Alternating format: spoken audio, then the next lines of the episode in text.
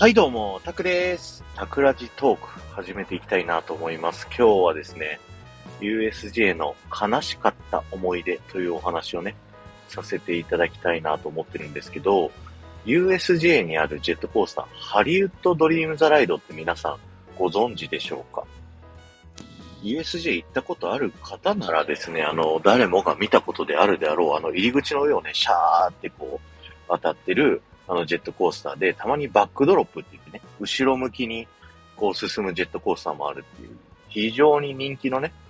ジェットコースターであるんですけど、このアトラクション僕ね、大好きなんですよ。あの、ちっちゃい頃は、ジェットコースターとかが苦手だったんですけど、ある時を境にね、ジェットコースターが好きになりまして、で、この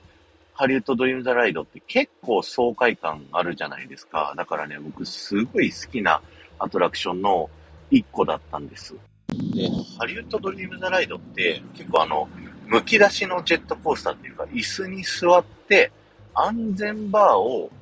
奥にあるのから手前にね、こう引いて、腰のところに安全バーがあるみたいなね。そんなタイプのジェットコースターで、だから横とかはね、こう広々になってるんですよ。だから、あの荷物とかね、あのポケットとか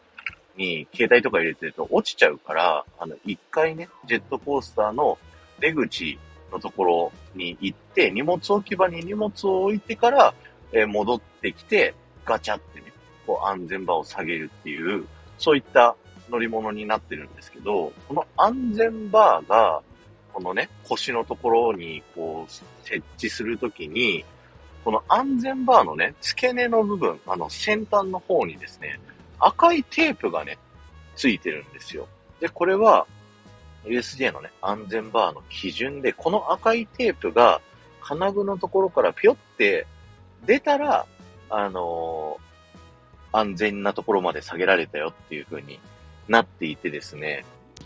まあ、あのー、僕って、あの、体がね、大きいんですよ。あのー、社会人でアメリカンフットボールやってて、大学でもアメフトやってて、こう中高はラグビーやっててて、10年ぐらいそういったガツガツ当たる系のね、スポーツをやったがゆえにですね、体大きい感じなんですよね。で、あのー、ある日、ある時のことを、このハリウッドドリームザライドにね、あの、友達たちと、あのー、ユニバーサルスタジオジャパンに遊びに行った時にですね、エクスプレスパスを買って、もう、ハリウッドドリームザライド入ってて、いや、これもう乗り乗りたいぜってすごい楽しみにしてて、いざ乗った時にね、あの、ガチャガチャガチャって安全バー下げるんですけど、キャストさんがですね、ちょっとまずそうな顔をしてですね、こちらに言ってくるんですよ。あの、あの、すいません。あの、こちらですね、この先端にある赤いテープがですね、出ないとですね、あのー、ちょっと発信することができなくて、っていう風に言われましてですね。で、過去何回かね、僕ハリウッドドリームザライド乗ってますから、あの、その時もね、体験したんですよ。あ、そうでしたよね、って言ってね。で、その時は、あのー、キャスト、あ、クルーのね、あの、スタッフの方が、ちょっとグッてね、一個押し込んでくれて、ぴょってギリね、赤いテープが出て、で、それで乗れたっていうのでね、あの、ちょっと血止まりながらね、こう、乗ったっていう思い出があったんで、あ、じゃあちょっと、あの、押してもらってもいいですかっていう風に言ったらですね、いや、ちょっとそれがですね、できなくなっちゃったんですよと。あのご友人の方に押していただいても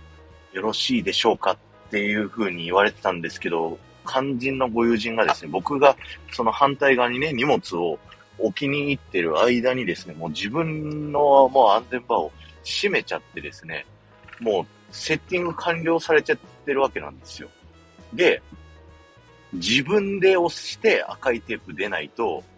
あのー、発信できないっていう風に言われてて、で、それがどうしてもね、できなかったんですよ。思いっきりこう、息を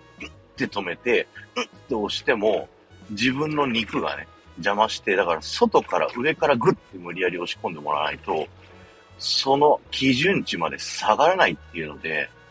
ちょっと申し訳ないんですけれども、ちょっとハリウッドドリームザライド、こちらですね、あの、発信できません、というふうに言われまして、あの、泣く泣く、このハリウッドドリームザライド、僕だけですね、あの、出口のところで、一人待って友達たちが、あの、帰ってくるのをですね、待つという、そんな悲しい状態にね、なったんですよ。で、これエクスプレスパス買ってたんで、あの、お詫びにということで、あの、別のね、アトラクションに乗れる券をもらえるんですけど、これ僕1枚分しかもらえないんですよ。あの、友達4人みんなでね、来て、3人は乗れました。で、僕だけ乗れません。で、それのお詫びのチケットで、1枚僕だけ別のアトラクション乗れますってなって、それだとね、こう、ね、みんな友達同士で行ってるときは、さすがに乗れないじゃないですか。だからそういう、こう、泣く泣く泣き寝入りしたっていうね。そんな僕が体でかいがゆえにあったっていう、そんな体験のエピソードでした。ね、必死にね、あの時安全バーをこう、下ろそうとしてる僕をね、横で、あの、爆笑してた、まあ、今の嫁とね、あの、友達の顔はね、もう二度と、二度と忘れることはないでしょう。ということで、今日は終わりです。ありがとうございました。この放送が面白いと思った方は、ぜひ、いいねやコメント、レター、そしてシェアをしていただけると、僕がね、あの、報われると思いますので、笑ってあげてください。そして、前回の配信から今回の配信までで、コメントいただけた方のお名前をお呼びしたいと思います。えー、ひろりんさん、ゆびりんさん、埼玉ま、えー、ありがとうございました。ちなみにね、東京ディズニーランドのアトラクションたち、あの、スプラッシュマウンテンとか、ビッグサンダーマウンテンとか、スペースマウンテンとか、安全バーをね、こう、おろす系のですね、アトラクションはですね、僕、足を横にしてですね、あの、クロスしたような形で、こう、太ももが太いから、太ももを横に倒すっていうね、形で乗ると、あの、ギリギリ乗れますんで、あの、ディズニーパークのアトラクションはね、なんとかギリ楽しめているという、そんな感じなんですよね。だからこれ以上太くなるとね、本当に乗れなくなってくるんで、まずいなと思いながら、あの、ダイエットをね、引き続き頑張っていきたいなと思います。今の僕の時点で、あの、ハリウッドドリームズ・ザ・ライド乗れるのかどうかね、ちょっとわかんないんですけども、怖くて並べもしないですよね、今ね。はい、すいません。ということで、えー、ではまた